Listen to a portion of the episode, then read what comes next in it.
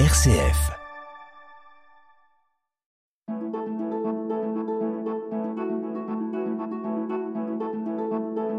Itinéraire. RCF.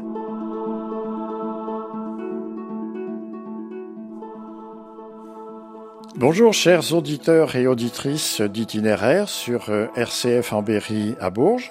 Bonjour Claire. Bonjour Auguste. Nous recevons aujourd'hui Manuela. Bonjour. Bonjour. Manuela. Bonjour Manuela. Bonjour. Manuela est un membre euh, très actif de, de Medina, mais on reparlera tout à l'heure de, de Medina, qui est une, euh, une ONG L'association Médina, Voilà. oui. qui a fait euh, beaucoup de travail en Syrie, en Palestine, en Tchétchénie et maintenant en Ukraine. Donc on aura beaucoup à parler de, de tout ce que vous faites dans, dans ce cadre-là, parce que vous en êtes un membre très très actif. Avant, on va faire un, petit peu connaissance avec vous. Quand on s'appelle Manuela, ça n'est, pas que Manuela, c'est beaucoup plus long que ça. C'est, j'ai noté, Maria Manuela Cruz de Oliveira. Alors, je ne dis pas ça très très bien avec l'accent qu'il faut. Euh, c'est très très bien. Euh, donc moi je, je m'appelle euh, Maria Manuela Cruz d'Oliveira, Carré, puisque j'ai épousé Franck Carré.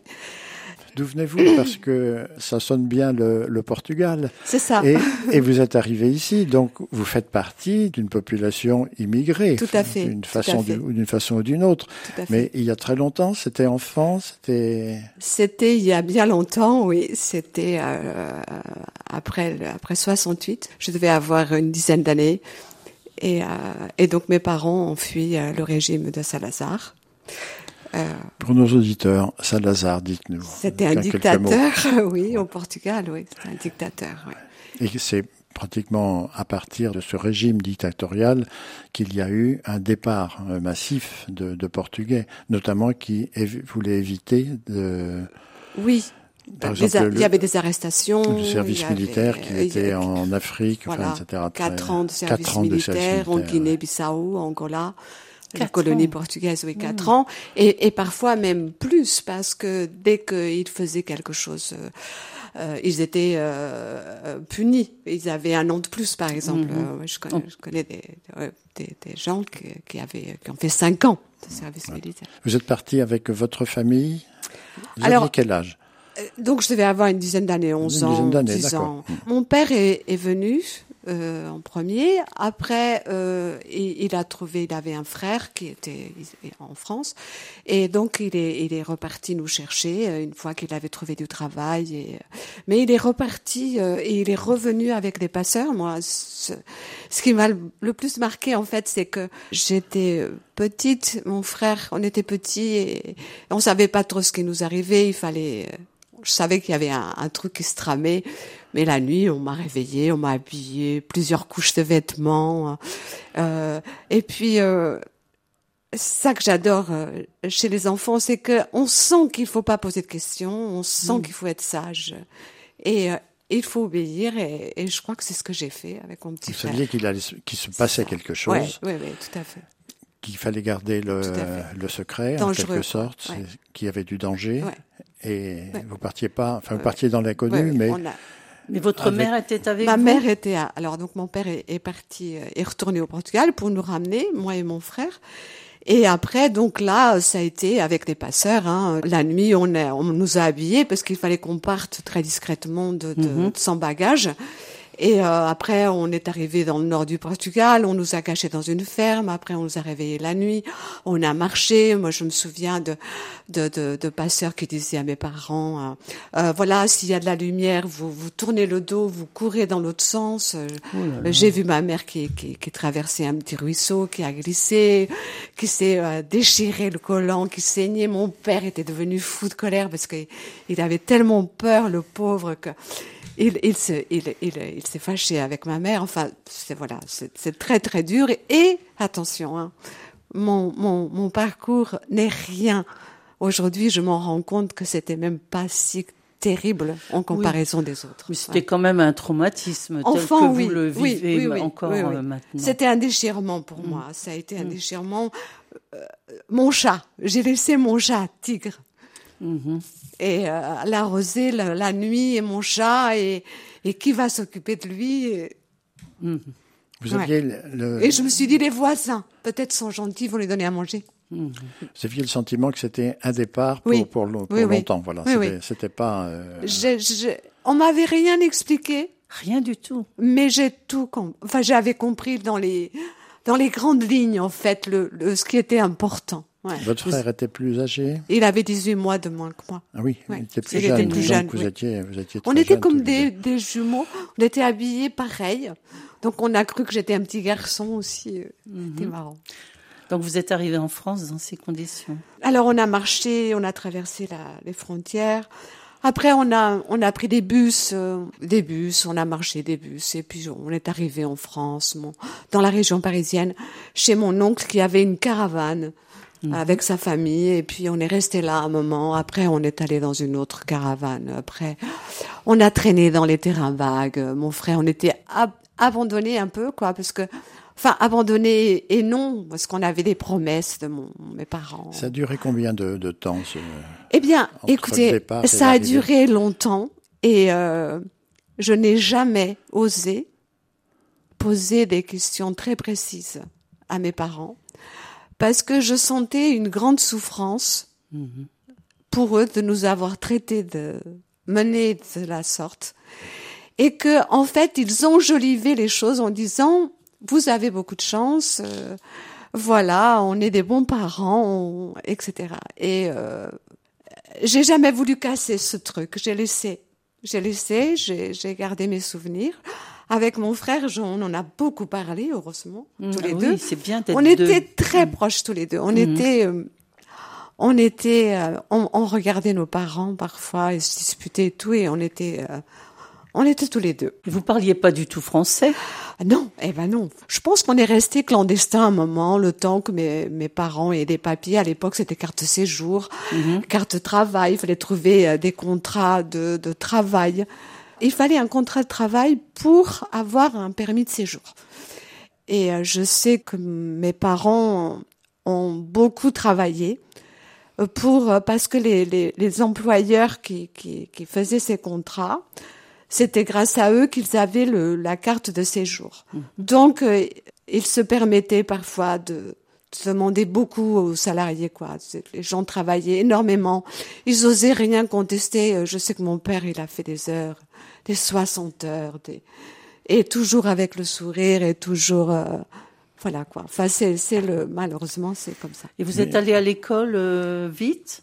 Oui, euh, vite, non, pas vite, parce que euh, il faut, il y a le permis de séjour, puis après il faut trouver un logement. Oui. Il faut des certificats de logement euh, pour avoir le permis de séjour. Mais comment, quel souvenir vous avez de, ben, du début, c'est-à-dire à l'école, vous ne parlez pas français D'abord, j'ai des souvenirs de, de quand j'étais à l'école primaire au Portugal, puisque j'ai fait l'école primaire, hein. et j'étais euh, avec mes petites collègues, euh, j'étais, euh, j'étais heureuse. Et puis, tout d'un coup, je me suis retrouvée dans une cour. Je ne comprenais pas du tout euh, le français. On ne comprend pas, et c'est ça qui est terrible. C'est-à-dire qu'on on ne comprend pas et on a honte. C'est dingue ça, hein, quand même. Bien sûr. Ah, quand on est enfant, on, on, on relativise pas les choses, on, n'y a pas ce, ce, et on a honte de ne pas euh, savoir parler, on a honte de ne pas être compétent dans, dans ce que la maîtresse demande. Et vous repartez à zéro. Ah ouais, Mais c'est pire que zéro parce qu'on n'est pas les égaux de nos de nos petits collègues copains à l'école. On est différents. Et quel était l'accueil Quel a été l'accueil justement de ces enfants? Alors, mitigé. Vous avez, euh, c'est c'est comme ça, hein, c'est la vie. hein. Vous avez des, des enfants merveilleux, gentils, euh, qui, qui vont vous aider, qui vont hein, vous inviter. Et puis vous avez euh, des enfants qui vous regardent de haut, qui vous écrasent, qui, sont vous rejetants. humilient, euh, qui vous rejettent. Et puis croyez-moi, quand ils veulent être vilains, ils sont vilains. Mhm. Ah oui, oui. On a les deux. Itinéraire. Sur RCF. Itinéraire. Nous sommes avec euh, Manuela qui nous raconte son, son parcours venant du Portugal. quand euh, vous avez passé les premiers euh, diplômes, Oui. enfin examens d'école, Oui, ça s'est- alors, euh, Est-ce que, est-ce que vous avez appris rapidement? C'est le sentiment que, que l'on a avec des personnes qui arrivent, euh, que des enfants s'adaptent très très vite. Ils doivent mettre les bouchées doubles en quelque sorte. Oui, Claire, vous avez raison. Et, euh, et c'est comme ça jusque tout le temps. Et ça va être comme ça tout le temps. Le Portugal, euh, même sous le régime de, de Salazar, la France, euh, le français était quelque chose de, de prestigieux. Donc, euh, moi, j'ai appris à l'école au Portugal la chanson Frère Jacques. Je comprenais pas du tout ce que ça voulait dire, mais je savais chanter Frère Jacques. Et donc après en France, je me suis dit tiens, Frère Jacques, maintenant je sais ce que ça veut dire Frère Jacques. Je comprenais la chanson que j'avais appris au Portugal. Et j'ai fait des erreurs, j'ai appris euh, rapidement. Euh, oui, euh, on peut dire euh, que c'est rapide pour des adultes, mais pour un enfant c'est pas rapide, c'est lent parce que on est, on se compare toujours à, à nos copains, à nos voisins, qui eux ils sont là, ils connaissent tout, ils savent tout. Et puis il y a ce qu'on apprend à l'école, mais il y a l'usuel, le ce qu'on apprend à la maison avec les parents, les les les les les, choses qui ne sont pas qu'on n'apprend pas à l'école quoi. Et ça c'est c'est c'est 50 50 quoi, c'est ce qui vous permet d'être français ou d'être Vous étiez la seule étrangère dans, dans cette école ou il y avait votre frère peut-être avec vous? Mon frère était dans la dans la même école, mais de l'autre côté. Je crois qu'il y avait des garçons garçons, oui. Encore à cette époque-là, oui. Je ne sais pas s'il y avait d'autres enfants étrangers, parce que comme je ne parlais pas le français, je me souviens qu'un pendant une récréation, il y a une prof qui m'avait demandé d'aller chercher une chaise ou un truc, et, et j'ai pas bougé. Et elle, elle m'a, elle a dit que j'étais mal polie et que, et puis j'avais ma petite cousine qui était là, qui n'est pas restée longtemps là d'ailleurs qui est venue à la rescousse et, et qui, qui, qui a expliqué à la maîtresse, une maîtresse qui ne me connaissait pas, hein, et qui lui a dit que je comprenais pas ce qu'elle me demandait. Je sais pas que j'étais pas polie, c'est que je ne comprenais pas. C'était déjà à Bourges à ce moment-là? Non, c'était dans la région parisienne, le grand Chénet Parly de euh, dans, le- D'accord. dans la région Et ouest. vous êtes arrivé à Bourges beaucoup plus tard? À Bourges, je, je, je suis arrivée en 97. On voulait euh, quitter la région parisienne.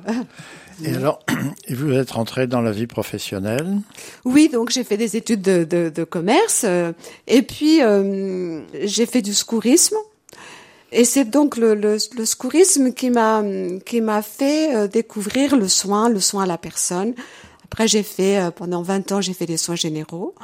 Je suis donc revenue à à Bourges et j'ai cherché en psychiatrie. Après, j'ai travaillé en psychiatrie parce que j'ai travaillé en gériatrie aussi dans les soins généraux et, et c'est vrai qu'au bout de 20 ans, bah, j'étais un peu, euh, euh, je, on porte beaucoup et j'avais une épaule un peu euh, déglinguée.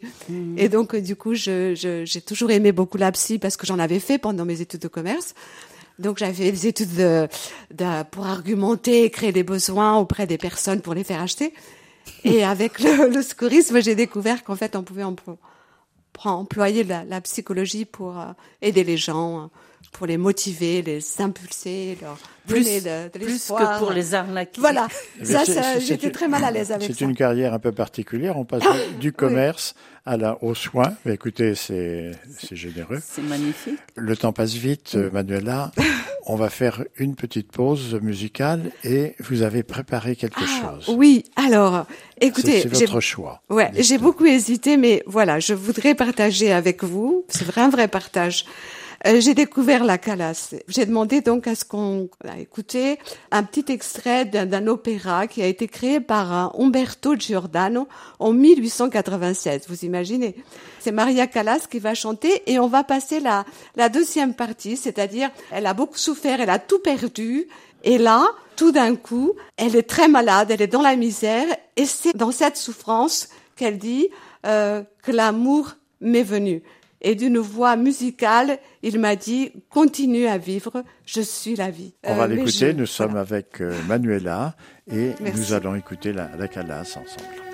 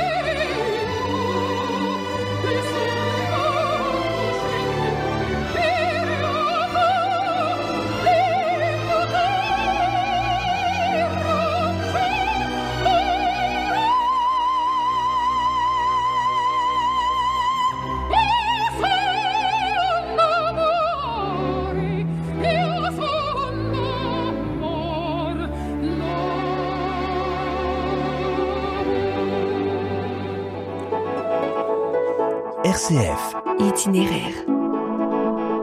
Tout à l'heure, vous nous avez parlé un tout petit peu de votre grand-mère et, et d'une phrase qu'elle vous a, qui vous est restée. Et cette phrase, c'est Tant que tu donnes, tu es riche. riche. T'es riche, ouais. Voilà. Vous étiez ben, d'un milieu qui n'était pas très aisé, Non, non, Voilà. non. Bah oui. milieu de travail. Bien de- sûr. de- de paysan, paysan, voilà, pay- paysan au- paysannerie, au ouais, ouais, travail. tout à fait. Et voilà, une, évaluation de, de la richesse qui est tout à fait particulière. Et c'est Oui. aussi la richesse du cœur. Oui. Et en même temps, tant que tu donnes, tu es riche, tu reçois. Est-ce que c'est quelque chose qui, qui peut-être est au départ de votre... euh, Ma grand-mère, je suis heureuse de parler d'elle euh, ici aujourd'hui parce que c'était une femme extraordinaire. Elle a élevé deux enfants. Elle était euh, veuve. Mon, mon grand-père est mort de la tuberculose très très jeune. Euh, mais mon père n'a pas connu son père. Et euh, c'était une grande, euh, une femme. euh, Elle était euh, croyante, hein, bien sûr. Et mais quelque chose, l'humanitaire, c'est elle qui me l'a transmis. Hein. C'est c'est elle qui est. Elle a toujours aidé euh, autour d'elle. Elle vendait du pain. Elle, elle a laissé du pain à des enfants alors il n'y avait pas d'argent pour payer. Je crois que dans son village, il y a encore des gens qui doivent de l'argent à ma grand-mère aujourd'hui. Elle était vraiment extraordinaire et, euh, et ça a régi ma vie. Comme je l'ai beaucoup aimée et que je l'aime toujours, ma, cette femme. Elle est J'ai toujours, toujours en vie? respecté ce, ce qu'elle m'a appris. Elle est toujours en vie? Non, bien Non. sûr que non. Ouais. Vous Ah, aviez, vous aviez donc, gardé des dit- contacts avec elle euh, après votre, votre exil en France? Ah mais euh, attendez, c'est qu'elle est, elle était, elle était venue avec mon oncle Ah, et oui. c'est elle qui a œuvré euh, auprès de son frère pour faire aider son petit frère, mon père, à venir, Hmm. hein, etc. Donc je suis revenue, je suis venue retrouver ma, ma, ma grand-mère et je pense que ça, ça, m'a, ça m'a aidé euh, psychologiquement, oui, énormément. Et donc elle disait, tu, tant que tu donnes, t'es riche. Et, et c'est vrai que quand euh, ce ressenti de d'être riche, être riche, en fait, c'est euh, ne pas avoir de grands besoins, hein, on va dire. C'est pas euh, la richesse avec, c'est c'est de, de se dire, euh, ça va, je vais bien, j'ai ce qu'il faut, quoi. Comment êtes-vous arrivé à, à l'humanitaire? Euh, Vous êtes connue avec Médina, vous avez été l'animatrice de la semaine, de la quinzaine, Quinzaine syrienne. syrienne Et ukrainienne. récente, et Cette année, ukrainienne, il y voilà. avait les deux. Mais avant, vous avez tout, tout le passé avec euh, Médina. Oui, oui, c'est euh, c'est c'est la, une la histoire. Palestine, euh, ouais, voilà, c'est- euh, la Palestine, la Syrie. Avant, il y a eu la Tchétchénie. Ouais, Enfin, ouais, ouais. racontez-nous. Avant qu'on ait créé l'association avec euh, Franck, euh, mon, mon époux, on est, on faisait déjà. Il y avait eu à ce moment-là, euh, il y avait la guerre en ex-Yougoslavie, il y avait des, des, des réfugiés, et donc euh, les premières choses qu'on a fait, ça a été d'emmener des colis euh, de ces réfugi- réfugiés à leurs familles, c'est-à-dire leurs parents âgés qui n'étaient pas qui n'étaient pas venus. Et on a commencé comme ça. On a on a on est parti avec les cartons plein la voiture euh, distribués avec les adresses euh, en, en Bosnie-Herzégovine. À ce moment-là, on nous a demandé euh, parce que Franck est, est médecin, donc euh, si euh, pour soigner, pour faire venir en France une une petite fille, euh, Médina qui avait une leucémie. On n'a pas réussi, c'était trop cher. On a trouvé un professeur à Paris, le professeur Chesson, qui a accepté de travailler sous protocole avec les médecins de Sarajevo. Et euh, l'armée, euh, l'armée euh, aérienne de l'air, l'armée de l'air à Orléans a accepté de. On a pu acheter les traitements. L'armée a convoyé les traitements et elle était en rémission. Comme c'est plus facile au niveau administratif euh, pour faire de l'humanitaire de créer, d'avoir une association plutôt que de demander à d'autres associations, on a créé l'association Médina et elle s'appelle Médina parce que c'est c'est c'est cette petite fille et c'est toujours elle que je vois parce qu'on l'a suivie, on on est allé la voir à l'hôpital, on lui a apporté des cadeaux. J'ai pas de photo de Médina parce que je n'ai pas voulu, je j'ai pas osé. Elle avait perdu tous ses cheveux, elle était. euh, Je n'ai je n'ai jamais pu la prendre en photo parce que c'était pour moi déplacé. Je le je- je- j'ai une carte postale qu'elle m'a envoyée. Elle a quel âge aujourd'hui? Elle est décédée. Elle est décédée. Elle était en rémission jusqu'à ses 18 ans. Parce que voilà et après elle est elle est décédée euh, d'une pneumonie un problème euh, complication C'est une image qui vous reste euh, très forte. Très forte. Parce que vous avez. D'aller- Comment vous voyez ça? Co- Comme un enchaînement naturel? Naturel. Voilà, les choses se, se sont faites. Nous, on travaillait tous les deux. Enfin, maintenant, moi, je suis à la retraite. Et on avait décidé que pendant nos vacances, euh, nos congés, la moitié, une semaine, ça c'était pour de l'humanitaire. Et on allait vous voir. Donc, effectivement, on a réussi à rentrer comme ça à Pristina, au Kosovo. Euh, Le petit couple, là, euh, on, on, on avait la paix, quoi. On nous embêtait pas. On regardait, faisabilité de transport, de convoyage, etc. Et c'est comme ça qu'on a noué des contacts avec un journaliste à, à Podgorica, au Monténégro. Dans l'avion, on avait trouvé, on a pris le monde, on a vu qu'il y avait un journaliste qui était interdit à Pristina. Enfin, en fait, no- nous, c'est c'est l'actualité et puis c'est le hasard. Et, euh, et en fait, il n'y a pas de hasard. Je crois que c'était Ben comme oui. ça. Il fallait que ça soit comme ça, quoi. Itinéraire, itinéraire, itinéraire. Itinéraire sur RCF. Quelles sont les, les- les images qui vous ont peut-être le, le plus marqué? Aujourd'hui, euh, il y a, il y a pas de pays. Il y a des enfants, il y a des femmes dans le monde.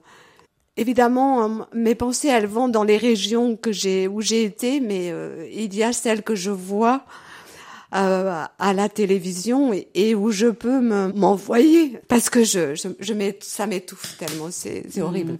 Je trouve que ça, ça fait notre association, elle a été créée en 98 et depuis on se Avec une mission précise que la vous mission pouvez nous, nous redire. les plus les plus faibles, d'aller là où les grandes ONG ne vont pas.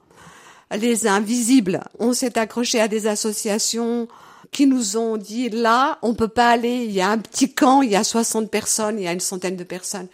Et nous, on allait là, dans ces camps, et on achetait des matelas, on, on achetait des- du savon, des dentifrices, enfin, parce que les gens, ils- c'est horrible, quoi. Quand on peut même pas se laver, euh, c'est épouvantable.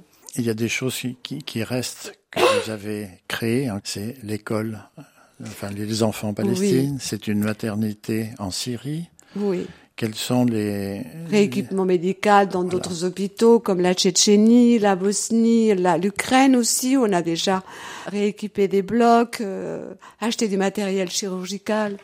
Oui, oui. Mais euh, excusez-moi, j'ai oublié votre question. Euh, C'est, je trouve qu'on n'avance pas. Est-ce qu'il y a quelque chose que vous avez créé qui vous reste en, en mémoire, quelque chose que, que vous chérissez? C'est euh, bien traiter les enfants, écouter les enfants, c'est la culture de la paix. On a aujourd'hui la Palestine est encore euh, dans les projecteurs. On a une, euh, un soutien psychologique à l'enfance à Gaza. Et ces enfants, euh, on n'a pas toujours les moyens. On, on- on marche à un mois, deux mois, trois mois parce qu'on n'a pas les, les- le budget et on essaye vraiment de, de, de tenir le coup parce que ces enfants, ils ont rien.